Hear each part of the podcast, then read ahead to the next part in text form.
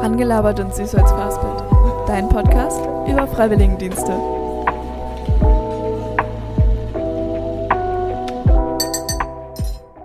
Hallo und herzlich willkommen zu Rangelabert und süß als Fastbild.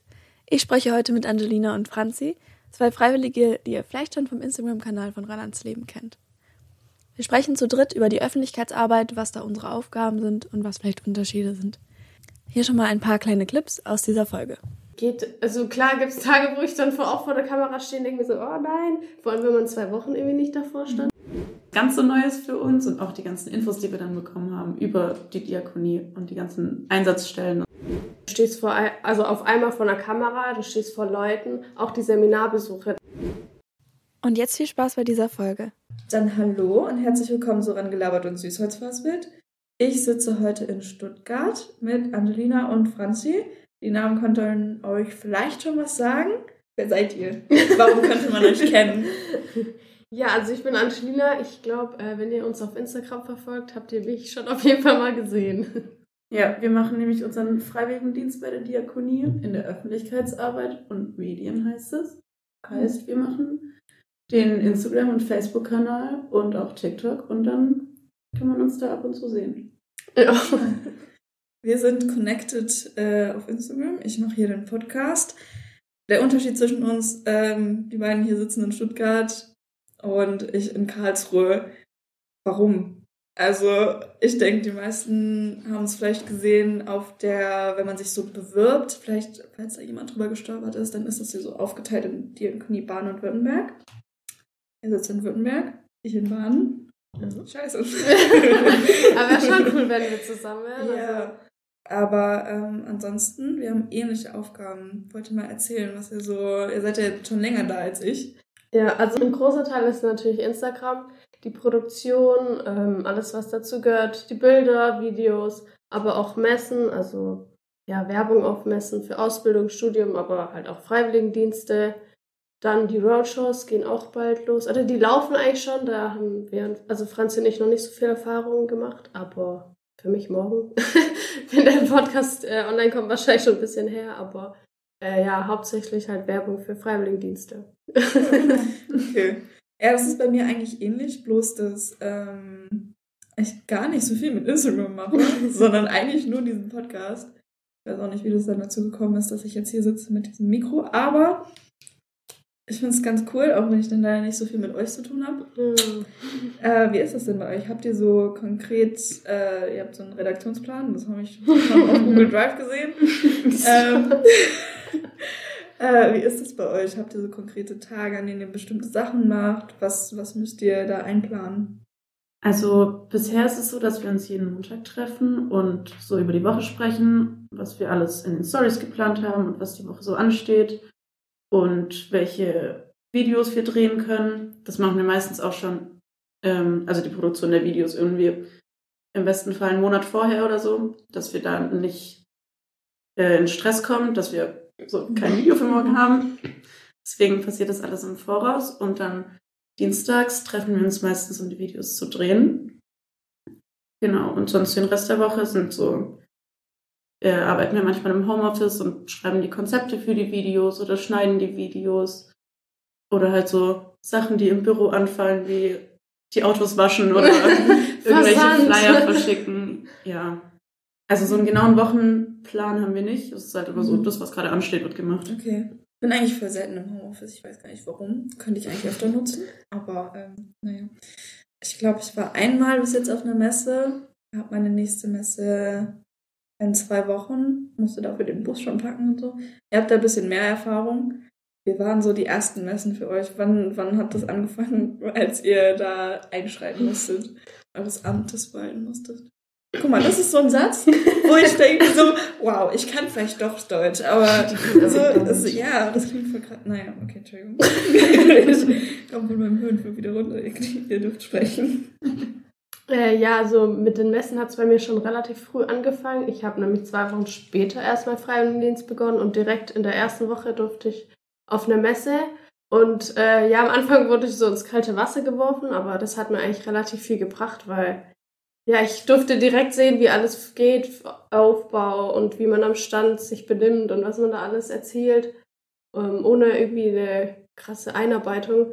Aber ähm, ja, ich habe ich hab auch viel Hilfe bekommen und habe auch viel geguckt, was die anderen so machen. Und ich habe auch immer bei Franzi geguckt, weil, obwohl die nur zwei Wochen früher da war, aber ich war so, Franzi, ja, die äh, weiß schon, wie das geht. Und ich so, ja.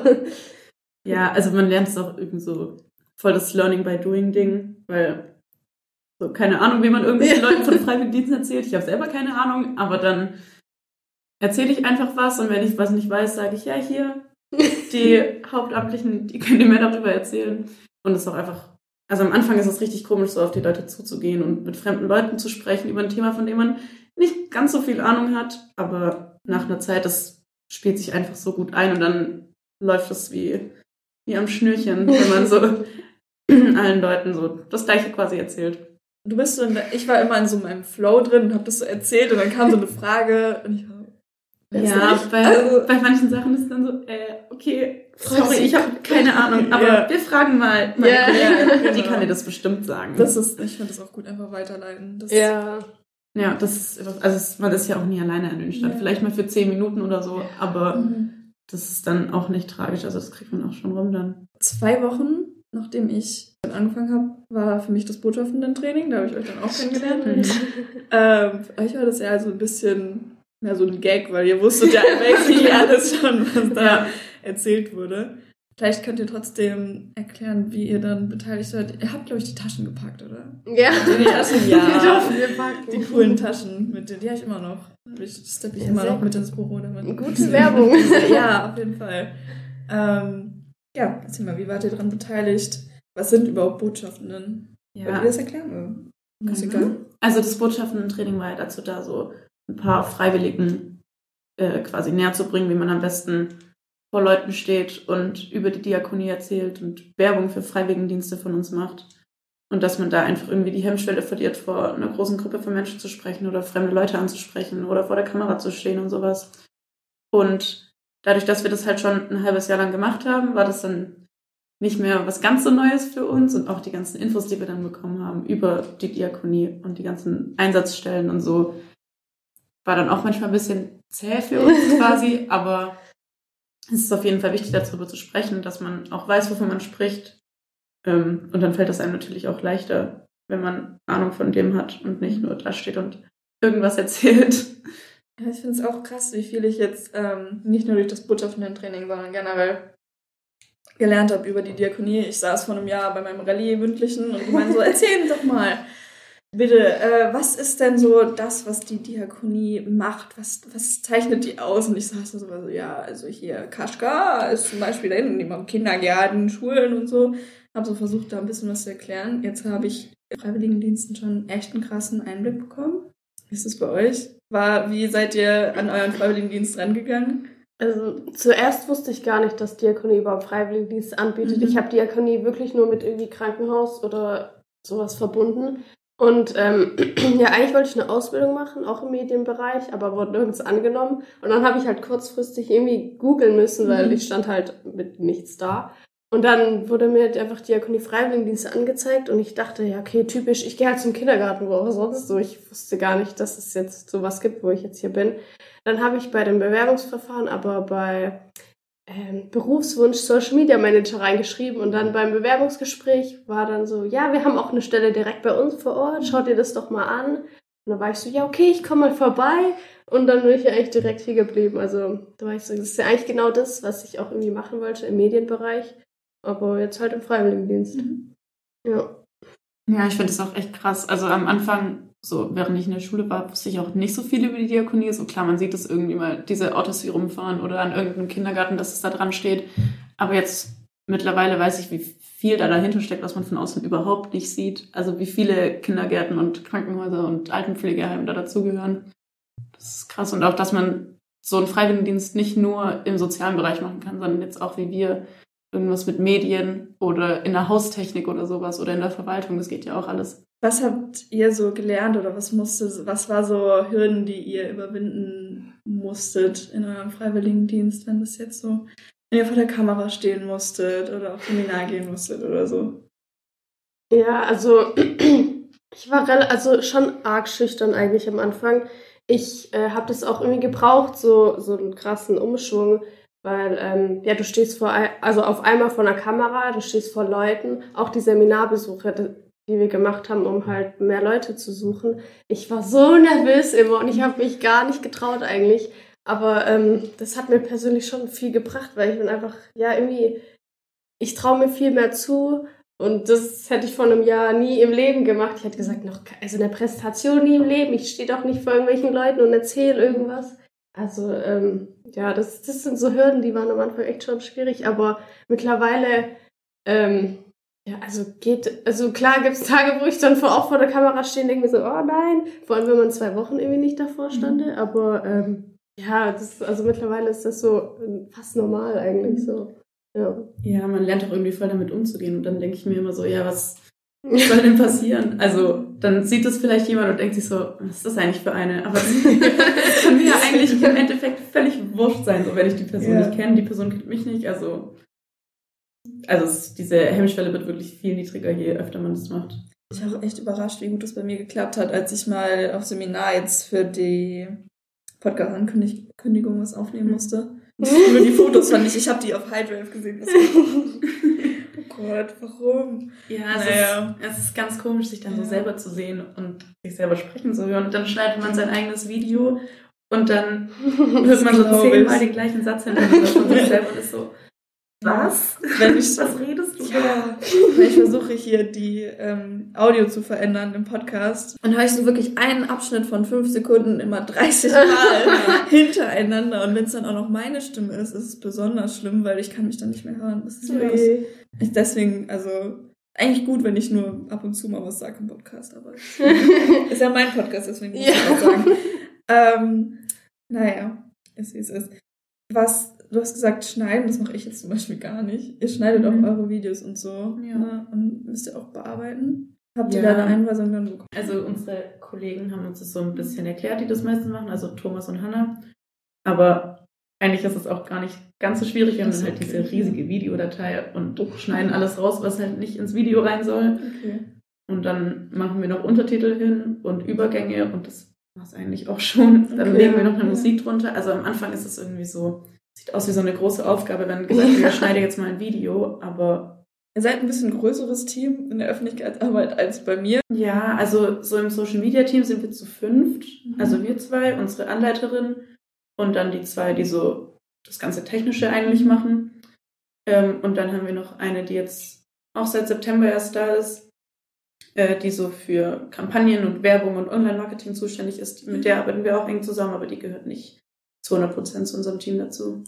Scheiße. Scheiße. Hm. ah ja, genau. Von wem die Ideen kommen. Für so Instagram und so. Ja, also nee, wir, wir eigentlich besprechen wir immer montags ein paar Mhm. Themen. Ja, Aber wir können auch- gesagt, ja. Ja, mittlerweile selber in unseren Redaktionsplan, zum Beispiel, ich schreibe da auch manchmal ein paar Sachen rein. Ich gucke immer, ob es so bestimmte, bestimmte Tage gibt. Beispielsweise jetzt hier Tag der Musik oder irgendwie so.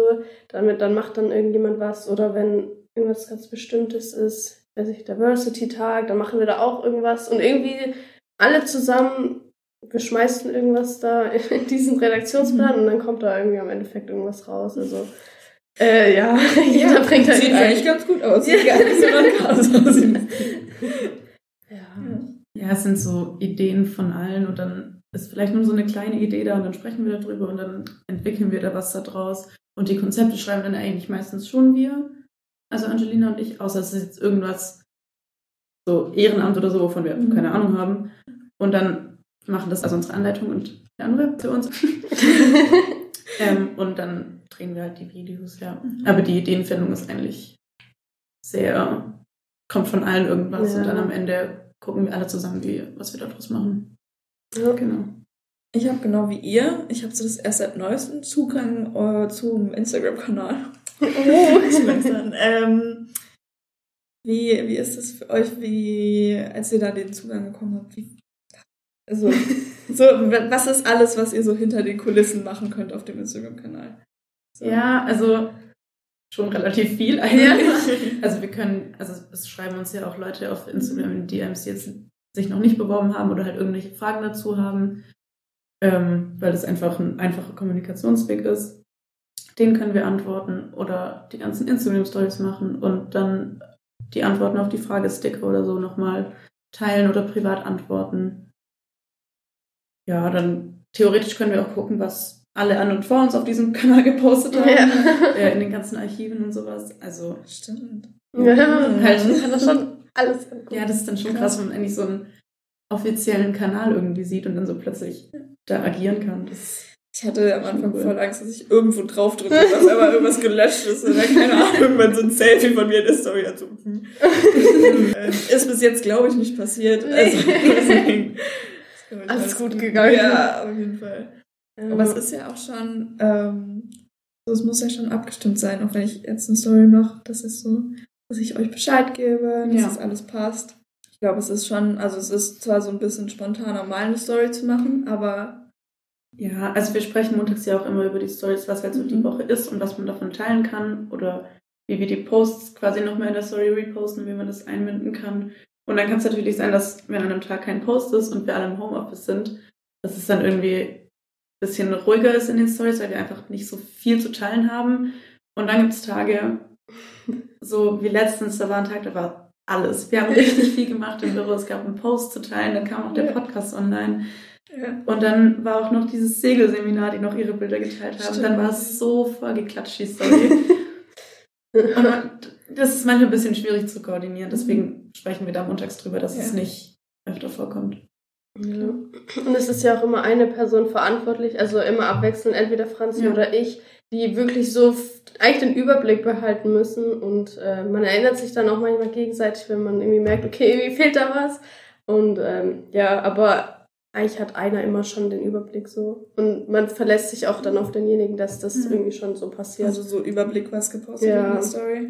Mhm. ja. Okay.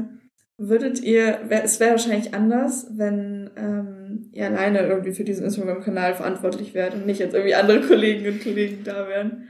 Also eh, wenn ich alleine diesen Instagram-Kanal hätte, dann wäre es wahrscheinlich sehr chaotisch. Hallo Leute! Also, ähm, keine Ahnung, ich habe seit drei Wochen nichts gepostet, aber es kommt morgen was versprochen. versprochen. Ja, also ich glaube, also man kann das alleine oder zu zweit, vor allem wir, wir haben ja eigentlich keine Ahnung davon. Wir Mhm. haben das ja null gelernt. Man kann das zu zweit gar nicht stemmen, so ein Mhm. Account, der drei, viermal die Woche was postet. Auch wenn es von außen, wenn du sagst, so wenig Arbeit aussieht und so. Mhm. Ich auch so erzählt, ja, ich mache Social Media mit einer anderen zusammen. Äh, Dafür braucht man noch keine vier Stellen. So, Ja. doch. Das Ja. ist ganz, ganz schön viel, was man da machen muss. Und zu zweit würden wir das Mhm. zeitlich und auch vom Kopf her gar nicht hinkriegen, Ja. weil wir nicht so viel im Überblick behalten können. Ich habe da echt viel passiert. ich hab das Gefühl, es ist in vielen Bereichen so, dass du so denkst von außen, hä, voll. voll wenig Arbeit, guck mal, dann machst du das, das und das, fertig. Und ich habe auch das Gefühl, äh, wenn man jetzt so ein bisschen hinter die Kulissen schaut, ob es jetzt wirklich nur Social Media ist oder, keine Ahnung, ein bisschen in anderen Bereichen im Freiwilligendienst, dann merkt man schon, oh, dauert alles. Also, Ja, Ja. da steckt viel mehr dahinter, als man sieht. ja auf jeden Fall. Das heißt, Ja. vielleicht ist Influencer doch ein anstrengender Job. Maybe. ja. ähm, habt ihr es früher auch so gemacht, so äh, YouTube-Videos gedreht? Ja. So, äh, nein. Doch, ich habe das schon. immer gemacht. Das ist so.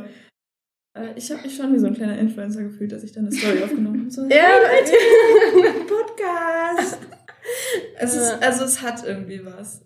Ich würde nicht gern Influencerin werden, aber Nicht. mit einem Manager, der dann alles für einen macht und sagt, du machst das und das und das. okay. Aber alles alleine.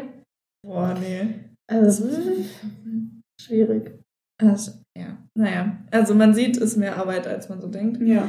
Ähm, wie viel sitzt ihr denn im Büro? Ja, also Das ganz am Anfang waren wir täglich im Büro, Mhm. aber irgendwie sind wir dann immer mehr ins Homeoffice gerutscht. Und also Dienstag sind wir eigentlich immer im Büro, da ist einfach Drehtag.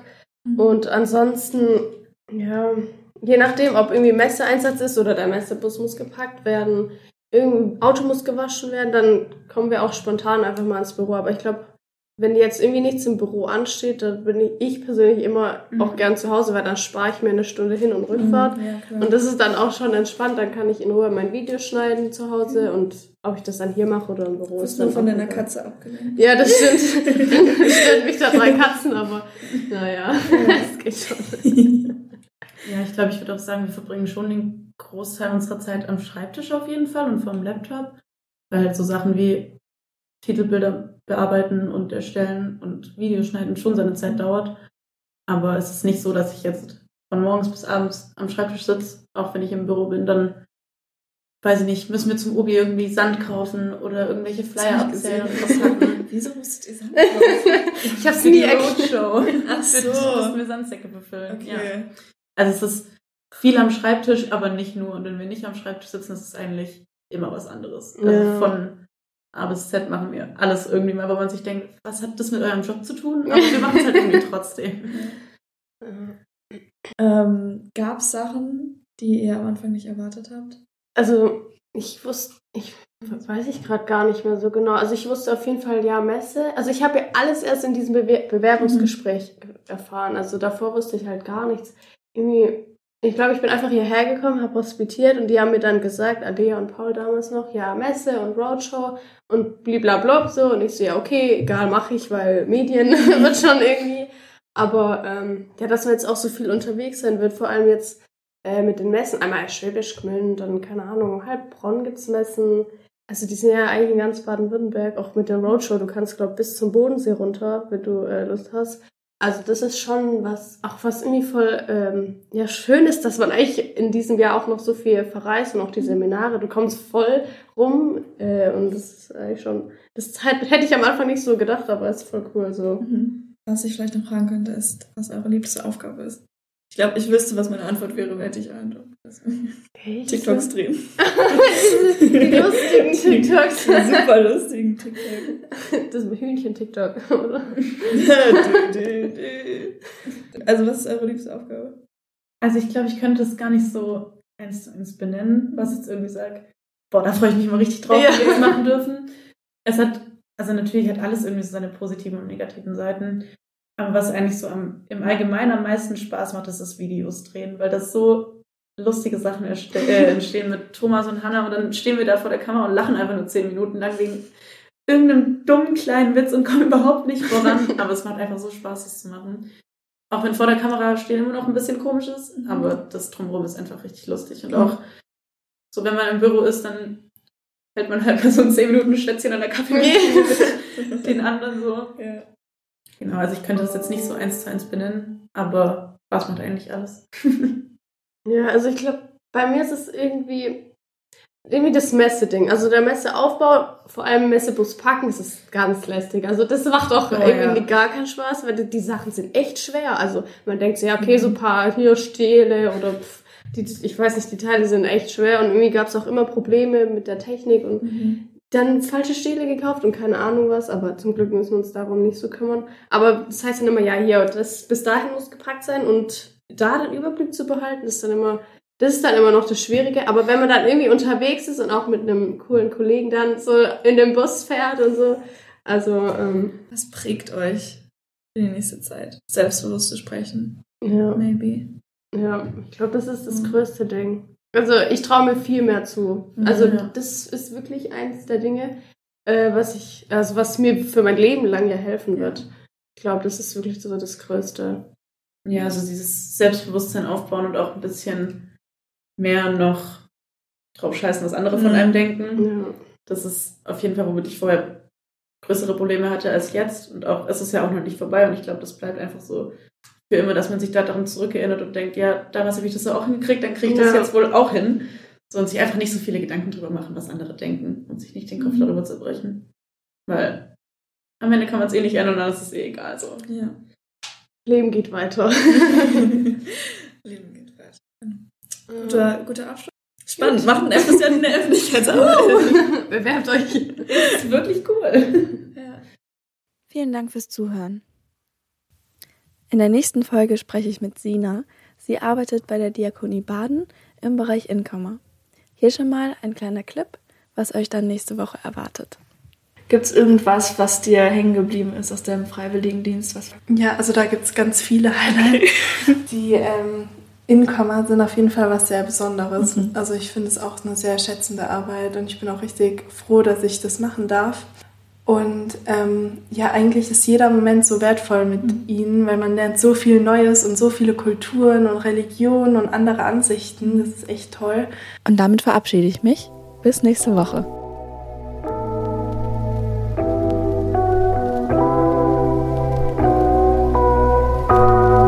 Das war Rangelabert und Süßholz verhaspelt. Dein Podcast über Freiwilligendienste.